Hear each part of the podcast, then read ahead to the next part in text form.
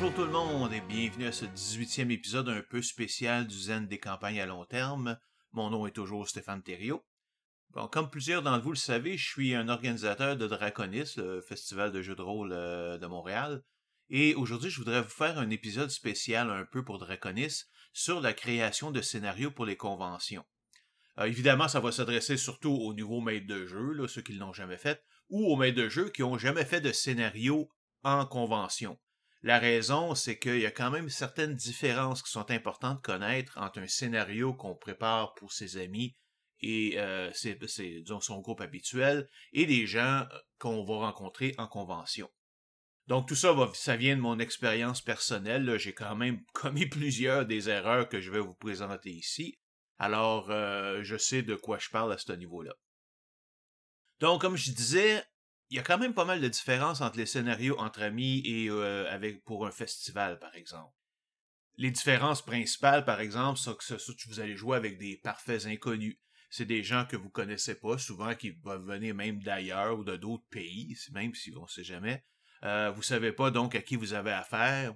Vous savez pas leur goût, quel genre de scénario ils aiment ou quel genre d'intrigue qu'ils aiment. Euh, vous, vous savez pas leur manière de jouer? Est-ce que c'est des gens qui sont beaucoup misent beaucoup sur le roleplay ou vont plutôt du côté du hack and slash par exemple? Et en même temps, vous savez pas c'est quoi leur niveau de connaissance? Est-ce que c'est des gens qui sont habitués à jouer ou c'est des tout nouveaux?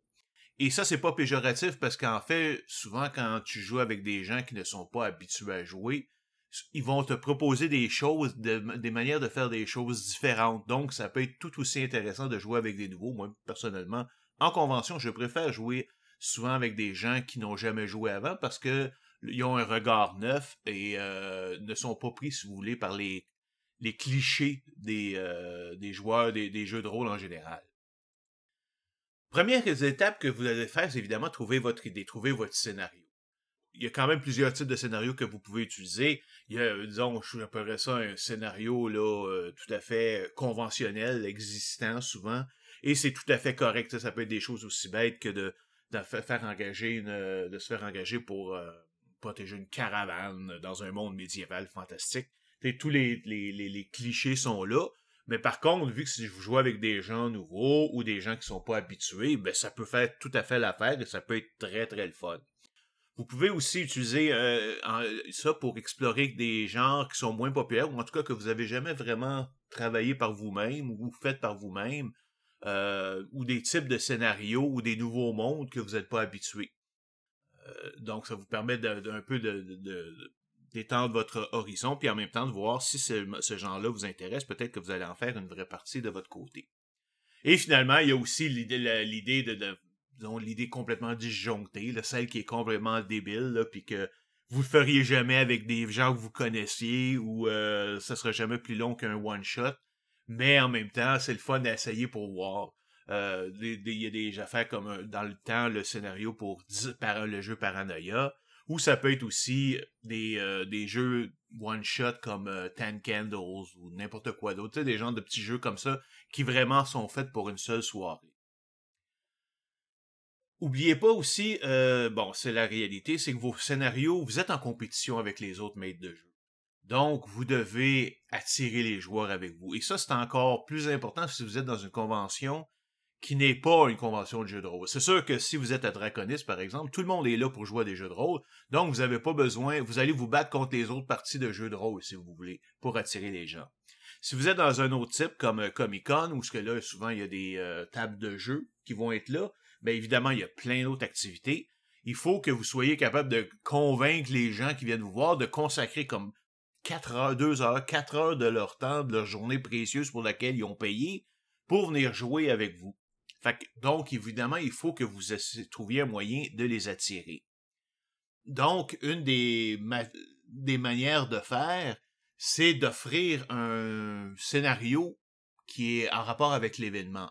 Donc, euh, vous êtes à Comic Con, donc ça va d'offrir des parties sur des sujets dans des mondes ou des sujets geeks qui sont à, la mode à ce moment-là, c'est parfaitement euh, acceptable. Si vous êtes, par exemple, à une euh, convention d'horreur, ben là, évidemment, d'offrir des parties d'horreur, ça serait plus approprié que d'offrir de, jouer à, la poupée, là, par exemple, dans, un, dans un monde de bunnies and rabbits, etc. J'ai un exemple, moi, quand à un moment donné, la première fois que j'étais à Comic Con pour offrir des parties, j'avais amené mes scénarios typiques de, de Draconis et il y avait littéralement personne qui s'était inscrit. Par contre, j'avais mon ami Chris qui avait euh, des parties dans le monde de Harry Potter et dans le monde du Seigneur des Anneaux. Ben lui, finalement, ces deux parties étaient pleines. Parce que c'était des gens, des scénarios qui étaient plus appropriés à Comic Con. Donc aussi, mais même à l'intérieur, par exemple, d'un festival comme Draconis, il est important de vendre votre scénario. Euh, si vous avez 20 euh, scénarios qui s'offrent en même temps, il y a un nombre fini de joueurs. Fait que là, à ce moment-là, il faut que vous soyez capable de le convaincre les gens de venir. Fait que j'ai déjà vu souvent des, euh, des, descriptions de scénarios qui étaient une seule ligne, là. bon, venez secourir la princesse. Excuse, là. Je, je choisirais pas ce scénario-là par rapport à un scénario qui est deux, trois paragraphes, une description qui est deux, trois paragraphes de long, et qui m'explique que mon, mon personnage va être le héros en train de faut sauver le, le, monde en allant tu veux dire le, village s'est fait envahir et il faut sauver sa, sa famille. Ben, tu sais c'est beaucoup plus accrocheur que de dire ah oh, les gens euh, vous allez faire disons aider une expédition donc, essayez, apprenez aussi à vendre votre scénario en rajoutant des informations, mais en le rendant aussi palpitant. Il faut que les gens aient envie de savoir ce qui va se passer par la suite. Donc, mettez une bonne description, mettez aussi des images comme on le permet, des, images accrocheuses. Ça, ça va au moins vous euh, aider les gens à vouloir jouer. Euh, il y a quand même, si je regarde aussi au niveau des scénarios, il y a quand même des limites euh, qu'on doit mettre, surtout parce que, encore une fois, le principe est qu'on joue avec des gens qu'on connaît pas. Donc, première des choses, la chose évidente, c'est éviter les sujets trop controversés. On joue avec des inconnus, on connaît pas leur histoire, on sait pas ce qui leur est arrivé, on sait pas ce qu'ils aiment, ce qu'ils adorent, ce qu'ils détestent, etc. Donc, essayez de, rester ça quand même de façon euh, relativement euh, pas trop demandant à ces niveaux-là. Euh, évidemment, on s'entend, c'est sûr qu'il va y avoir de la violence. La violence fait partie de la grande, pas toute, mais de la grande majorité des jeux de rôle, quand même. Mais sauf que la violence extrême, ben, comme la torture ou le meurtre gratuit, euh, c'est comme... Faut faire attention avec ça. C'est vraiment pas tout le monde. Surtout, la, mettons, la, torture. Non. Euh, franchement, pour être sûr, c'est pas sa place. Je dirais aussi d'essayer d'éviter les enjeux sociaux en général, à moins que ça soit l'objet spécifique du scénario. Ça, c'est tout à fait correct. Mais si, par exemple, vous faites une partie de médiéval fantastique, et là, vous commencez à jouer euh, des personnages, par exemple, qui euh, sont des sexistes misogynes euh, juste parce que c'était comme ça que c'était supposé dans le temps. Ben là, excusez, là, vous allez probablement faire chier tous vos joueurs féminins et ça va causer un malaise dans le groupe. Fait que on s'entend que même si c'est pas supposé être même si c'est comme ça que ça se passait dans le temps, c'est relativement safe de dire on couvrira pas cet aspect-là. Et évidemment, tout ce qui est sexuel, euh, abus sexuel sur tous ses angles, évidemment, ça peut aller loin. Oubliez ça. Je veux dire, c'est vraiment pas en public avec des gens que vous connaissez pas, c'est vraiment pas le temps d'aborder ces sujets-là. On s'entend-tu, là? D'un autre côté, ça veut pas dire que vous, il peut pas avoir de controverse. Ça veut juste dire qu'il peut pas, vous pouvez pas aller trop loin. Par contre, si vous avez l'intention de, dresser euh, des, sujets controversés, ce qui est important, c'est de bien l'indiquer lors de votre, de dans votre description que ces sujets-là vont faire l'objet du scénario. Euh, donc, si vous avez un peu de, de, de, horreur, meurtre et tout ça, euh, c'est important de le marquer là pour que les gens savent. En même temps, c'est après ça, c'est que ça devient leur responsabilité de dire OK, moi je suis correct ou je suis pas correct avec ça, fait que je vais m'inscrire ou je m'inscrirai pas. Ça, ils, auront, ils pourront pas dire Hey, comment ça se fait que j'aime pas ça, ces sujets-là? Mais oui, mais là, euh, j'ai déjà. C'était déjà faisait partie intégrale de la description du scénario. C'est pas mon problème, là. Tu sais, c'est le tien, là. Euh, mais aussi, quand même, prévoyez des méthodes pour qu'on vous signale que vous allez trop loin, euh, comme la carte X. Ça se peut, par exemple, que la personne le joueur n'a pas de problème avec la violence en général, mais il y, a un petit il y a un type particulier de violence qui, pour une raison quelconque, une expérience personnelle, ça dérange. Alors, la carte X, c'est le principe que vous avez une carte X au milieu de la table ou quelque part sur votre site, et quelqu'un en tout temps peut y toucher pour dire, sans explication ni rien, pour dire, OK, on, on saute soit, on soit, on, veut plus aller dans les détails ou on saute à la prochaine scène si c'est possible, ou sinon on complète la scène le plus rapidement possible. Euh, un autre truc aussi, puis ça c'est surtout dans les euh, scénarios où ce tout est pratiquement tout est improvisé, c'est de discuter avec le groupe avant, savoir qu'est-ce qu'on veut aborder comme sujet. Et là, évidemment, bon, euh, là, là, tous les sujets sont bons parce que là, tout le monde va être d'accord. Mais encore une fois, on s'entend que ça, c'est vraiment dans les cas où ce que votre scénario n'est pas fait à l'avance. Et c'est certainement, euh, c'est juste quelques types de jeux qui le permettent. La prochaine étape, c'est de préparer votre intrigue. Donc, moi, évidemment, je suis quelqu'un qui improvise beaucoup, euh, qui va avoir souvent une, idée de ce, que je veux m'en aller, mais les détails, là, moi, je, je vais au juger, puis euh, j'improvise en fonction des joueurs, de ce que les joueurs vont faire. Pour une partie euh, de convention, il y a des règles, je veux dire, il y a des raisons pour lesquelles c'est pas nécessairement la meilleure idée. Toujours le fait que on connaît pas nos joueurs, on sait pas est-ce que ce sont des gens qui aiment ça, fouiller, de trouver des nouvelles solutions, ou ils aiment ça se faire l'idée.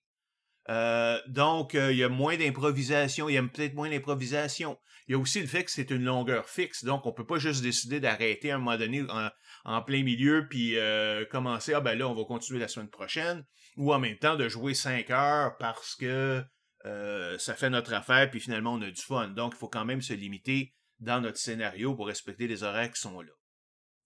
En même temps, ça doit contenir aux débutants parce que évidemment, on veut toujours aller chercher des gens qui n'ont jamais joué. Donc, il faut mettre tout ça ensemble et puis comme préparer quelque chose. Ça ne veut pas dire que vous n'avez pas place à l'improvisation, non, pas du tout. Mais au moins, votre fil conducteur devrait être un peu plus élaboré euh, si, euh, que normal, si évidemment, euh, normalement, vous les préparez pas trop trop. Donc, des conseils pour ça, je vous conseille par exemple de la règle toujours garder ça simple. Simple parce que vous êtes, vous jouez avec des joueurs que vous connaissez pas toujours, vous savez pas s'ils vont être capables de prendre, de comprendre tout ce que vous dites ou de prendre toutes les subtilités que vous dites. Donc, faites pas ça trop complexe. Je vous dirais déterminer peut-être trois ou quatre scènes principales et euh, établissez son, euh, les choses suivantes. C'est quoi le but de la scène? Qu'est-ce que vous voulez faire dans cette scène-là? Établir le meurtre principal ou euh, faire le grand rassemblement ou la finale et tout ça. Voyez un peu comment, imaginez, essayez d'un peu comment elle peut se terminer et où est-ce qu'elle peut mener? C'est quoi, où ce qu'elle c'est quoi les, choses supplémentaires à laquelle ça peut, ça mener. Une règle à respecter, c'est ne vous laissez jamais une seule porte de sortie parce que vous savez jamais si vos joueurs vont la trouver. Donc, euh, prévoyez-en quelques-unes, mais quand même, soyez toujours prêts à improviser si les joueurs en trouvent une autre.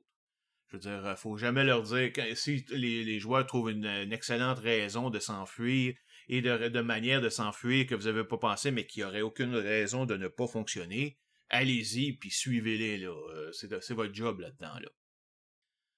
Aussi, pensez un petit peu aussi au temps que vous elle doit durer. Donc, et là, évidemment, on parle pas de temps précis là. Euh, juste pour vous donner une idée, est-ce que la période, ça devrait durer 20, 30 minutes? Le but étant évidemment qu'on veut finir avant, à l'heure de la fin ou avant. On veut pas que la fin soit, euh, soit touchée, là. Donc, regardez vraiment, vous devenez une idée, ok, puis en même temps, donc, vous pouvez arranger vos, euh, vos différentes scènes pour que ça rentre dans l'espace. Et justement, gardez-vous du lait, du lousse dans votre horaire. Euh, pensez pas que le, si vous mettez toutes des scènes un après l'autre, puis en tout ça fait quatre heures, euh, vous risqué d'avoir des, bonnes surprises parce qu'il y a toujours un petit quelque chose qui va arriver qui va bloquer vos joueurs quelque part. Et là, à ce moment-là, vous allez dépasser, et là, ben, dépendant de la place, ben là, ça peut être un problème. Euh, donc, essayez de vous mettre un peu de lousse. Mettez comme l'équivalent de ce que vous pensez être trois heures ou trois heures et demie de matériel, en plus des explications au début. Donc, euh, avec tout ça, vous allez voir que vous allez probablement arriver assez flush. Gardez l'intrigue relativement simple. Euh, donc, euh, faites pas rien de très complexe, parce qu'encore une fois, vous ne savez pas si vos joueurs sont capables de faire les raisonnements que vous pensez qu'ils devraient faire ou trouver tous les indices. Donc, ayez un plan de contingence, euh, donc trouvez des manières alternatives de leur exposer, de leur donner des indices. Mettons, si votre indice est dans un coffre qui finalement, pour une raison quelconque, sont pas capables d'ouvrir, ben déplacez-les ailleurs pour qu'ils puissent le trouver. Si évidemment, ils ont absolument besoin de le trouver pour régler le problème. Si vous faites des twists, c'est parfait, c'est le fun de faire des twists, là, des, des, révélations. Faites-en pas plus que c'est bien assez. Plus que ça, vous allez toutes les mélanger, puis là, ils, vont se demander comment ça marche, puis là, on n'aura pas le temps. Euh, limitez aussi le nombre de, personnages non joueurs. On, parle évidemment de personnes non joueurs qui sont importants, qui interactent avec le groupe. Parce que là, si vous arrivez euh, avec 10 euh, personnages non joueurs pendant une game de 2 heures ou de 4 heures, ils n'ont jamais le temps de les connaître. Fait que limitez-vous à 2, 3, pas plus. Personnages importants, là, je parle évidemment, qui ont besoin d'être nommés, et concentrez-vous sur eux autres. On parler un petit peu maintenant des personnages. La très très très grande majorité, je pourrais dire même probablement la totalité du temps, vous devez fournir des personnages déjà faits. Tout simplement, encore une fois, parce que vous allez jouer soit avec des nouveaux, ça peut être aussi avec des gens qui sont pas des nouveaux, qui sont des maîtres de jeu, mais qui veulent essayer un nouveau système. Donc, ils ont pas, ils connaissent pas le système, donc ils peuvent pas créer un personnage à l'avance. Ne demandez pas d'acheter le système juste pour aller jouer à votre partie. Euh, il y a quand même quelques règles qu'on doit suivre. Par exemple, restez générique. Mais enfin, vous êtes libre de pas le faire, mais bon, c'est à votre choix. Mais restez générique. Laissez le joueur personnaliser le personnage. Euh, il y a des traits, par exemple, bon, son, son genre, son nom, son ethnicité. Euh, laissez ça aux joueurs. faites pas, faites pas de personnage pour qui c'est des choses qui sont extrêmement importantes. Euh, parce que je veux, vous voulez que les joueurs soient capables de le personnaliser un peu à leur goût finalement. Vous pouvez faire aussi, si vous, votre système n'est pas trop compliqué et votre, le but de votre euh, session, c'est vraiment de faire découvrir un jeu, euh, le système de jeu lui-même, il est possible quand même de faire une, réserver une partie de la, la session pour faire la création de personnages. Mais évidemment, comprenez que toute minute qui est prise de la création de personnages enlève au scénario. Et euh, faut donc faut que vous gardiez, il faut que ça aille quand même relativement vite si vous voulez vraiment jouer. Et euh, donc, ça va être surtout faisable avec des, personnages, des systèmes qui sont relativement simples à faire. Vous pouvez, à votre choix, euh, décider d'accepter des personnages déjà faits. Ça se fait surtout dans les cas de, des sociétés comme euh, Pathfinder Society ou euh, Adventurers League. Euh, où ce vous, partez, vous utilisez votre même personnage d'un scénario à l'autre. À part ça, c'est relativement c'est pas tellement utilisé, mais bon, techniquement, c'est possible. La seule chose, c'est que vous pouvez pas exiger des personnages tout faits pour la même raison que tout à l'heure que je disais. Donc, vous devez quand même avoir des, nouveaux personnages disponibles pour ceux qui en ont pas déjà fait. Euh, au niveau des personnages, assurez-vous que chacun ait sa propre spécialité qui sera utile dans la partie et en même temps qui n'est pas utilisé par quelle personne d'autre. Ça veut pas dire qu'il peut, peut pas avoir de chevauchement un petit peu. C'est sûr que ça prend plus qu'une personne pour se battre si votre, scénario est quand même relié, qui est quand même basé sur le combat. Mais en même temps, il faut chacun ait euh, sa propre niche, son propre 15 minutes de, de, de fame là, à travers de la campagne. Donc, euh, faites des situations qui vont avoir évidemment du combat, il va y avoir des interactions sociales, ça peut être de le vol de, choses, ça peut, il, peut, y a besoin de guérison, etc. Et donc, en même temps, ça vous donne une occasion d'adapter votre scénario aux personnages qui sont là. Il est aussi important d'avoir plus d'une solution possible parce que justement, euh, si par exemple j'ai un voleur, ben là, la solution peut être d'aller voler l'artefact. Mais si j'ai surtout des gens de combat, ben là, ça va être plus intéressant. Ça va être un, plus un scénario qui va être d'aller euh, d'aller euh, infiltrer une place, ben, d'aller pénétrer une place, l'attaquer, puis euh, comme on bûche tout le monde jusqu'à temps qu'on arrive au scénario. si vous êtes plus axé sur le, les situations interpersonnelles, c'est peut-être d'aller d'aller faire une visite, d'aller convaincre la personne ou le roi de, de, vous donner ce que vous avez besoin, des choses comme ça chaque personnage, en fait, devrait introduire une nouvelle manière d'aborder le problème. Euh, et en même temps, donc, votre, scénario, là, il doit s'adapter. Euh, j'ai par exemple euh, mon scénario d'une soirée en métro, j'ai huit personnages préfaits, ceux, et j'en accepte cinq ou six pendant la partie. Fait qu'évidemment, et chacun a leur propre spécialité. Mais là, ça veut dire qu'à chaque fois, à chaque scénario, il y a au moins deux spécialités qui seront pas disponibles, et moins, et moins que ça si euh, j'en ai, euh, j'ai moins que 6 joueurs. Mais en même temps, il faut que mon, mon scénario soit euh, résolvable pareil. Il faut qu'il soit capable de le, terminer pareil. Sauf que, évidemment, la manière qu'ils vont pouvoir le faire va changer euh, dépendant du, du type de personnages qui sont là. Bon, maintenant, si je regarde un petit peu le matériel que vous devez amener à votre partie, donc évidemment ça, ça va varier si vous faites ça en personne, en présentiel, ou à distance, on s'entend là. Donc, euh, surtout en présentiel, et c'est surtout là, évidemment, qu'il y a du matériel à, amener, parce que, évidemment, le, reste, pour en, à distance, vous êtes chez vous, donc vous devriez avoir accès à toutes vos affaires.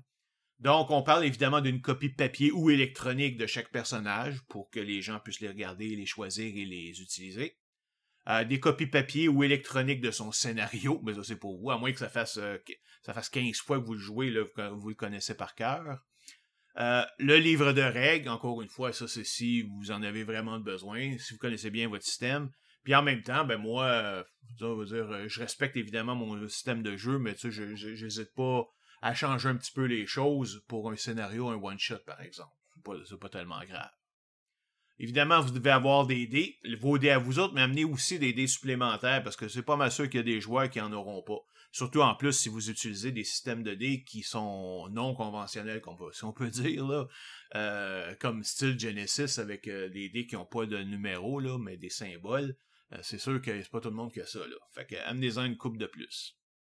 Évidemment, feuilles de papier et crayon pour permettre aux joueurs de prendre des notes, ou évidemment, ils peuvent utiliser leur cellulaire ou leur tablette s'ils en ont un. Donc, pour même pour le maître de jeu, ça c'est quelque chose qui nous arrive de temps en temps à Draconis de demander. Euh, ben, évidemment, les joueurs vont amener leur ordinateur ou leur tablette euh, ou leur map et vont demander, par exemple, pour l'ordinateur une prise de courant, mais ça c'est toujours problématique parce que bon, un, on prend la prise du courant du cégep et euh, on n'a pas tant d'extension que ça. Si vous jouez à distance, en ligne, vous devez aussi évidemment, et que vous voulez utiliser une table de jeu virtuelle, bien évidemment, il faut que vous la, prépariez. Et euh, ça vous prend aussi une méthode de qu'on devait utiliser le temps, là, que ce soit juste une montre ou votre téléphone cellulaire, ça c'est pas un problème, mais c'est juste, c'est surtout de le regarder, de l'utiliser de temps en temps au début du jeu, au début de la partie, quand les gens se mettent ensemble, se, se rencontrent pour discuter, pour parler de ça. Donc, je vous conseille quand même d'expliquer les règles de base euh, du jeu quand même. Il faut que les gens aient une idée de ce que les différentes statistiques ou les différentes caractéristiques veulent dire pour votre personnage. Mais en même temps, limitez-vous au strict besoin de ce qu'ils ont, besoin de savoir pour commencer. Vous savez, laissez faire les règles de combat, gardez ça pour le combat. Puis même là, je vous conseille disons, d'y aller de façon abstraite, c'est-à-dire que vous, vous savez comment ça fonctionne, vous, vous leur dites quoi faire et vous leur dites les pénalités puis tout ça. Eux autres, ils n'ont pas à s'occuper de calculer ou toutes sortes d'affaires comme ça. C'est votre rôle de le faire. Et euh, à ce moment-là, eux autres vont pouvoir se, concentrer sur jouer leur personnage. Présenter aussi les personnages, évidemment, et pour donner une idée de leurs capacités particulières et de leurs habilités. Donc, euh, ben, que ce soit un voleur professionnel, un expert en électronique, un médecin, un guerrier, un cléric, etc., un monstre euh, venant des enfers, n'importe quoi. Et après ça, évidemment, laisser le groupe décider entre eux qui veut jouer quoi. En général, moi, je laisse ça complètement au choix des joueurs. Il y a une exception que j'ai. Souvent dans mes parties, surtout dans les parties d'horreur, j'ai ce que j'appelle moi mon conspirationniste euh, qui peut faire autre chose aussi, mais c'est surtout un conspirationniste, c'est-à-dire quelqu'un qui connaît toutes les théories du complot et peut dire, euh, tu veux dire, en sortir une de sa tête. Ça, c'est le genre de personnage, un, qui attire beaucoup les gens pour les, le jouer, mais qui demande en même temps que le joueur ait une bonne connaissance des conspirations pour pouvoir sortir des choses qui sont euh, qui sont intéressantes. Si je vois quelque chose, puis là, je dis Ah, ça, je pense que c'est les Templiers quand ils avaient été supportés par les Illuminati qui ont fait faire, qui ont fait, qui ont subjugué le network pour pouvoir faire euh, aller jouer avec la Trilateral Commission. Euh, évidemment, ça veut dire n'importe quoi là, mais c'est que faut que faut que tu connaisses le domaine, faut que tu saches c'est quoi les Illuminati, les, Templiers, la, la, Trilateral Commission et tout ça pour que tu puisses être capable de sortir ces affaires-là. Tu sais, je peux pas dire Le fait de dire que ah, je suis un conspirationniste, fait que là, quand je vois quelque chose, ah, je dis la théorie à laquelle je la je relis ça. Ouais, ouais, mais ça donne rien, là. Faut que tu me sortes la théorie, faut que tu me la dises. C'est pour ça, c'est la seule cause où je veux dire, il faut que le joueur ait une connaissance des théories de conspiration, théories du complot, s'il veut jouer un expert en théorie du complot. Pendant et après le jeu maintenant, donc, euh, première des choses, vous êtes sur un time clock, hein, euh, vous avez une certaine période de temps, donc vous laissez-vous pas ralentir par les règles. Plus important, c'est d'offrir une expérience qui est plaisante, les gens ont du fun et tout ça. Si vous vous souvenez pas d'une règle, perdez pas de temps à la fouiller, improvisez-en une euh, et allez avec ça. Deuxième point, c'est regarder votre temps de façon régulière.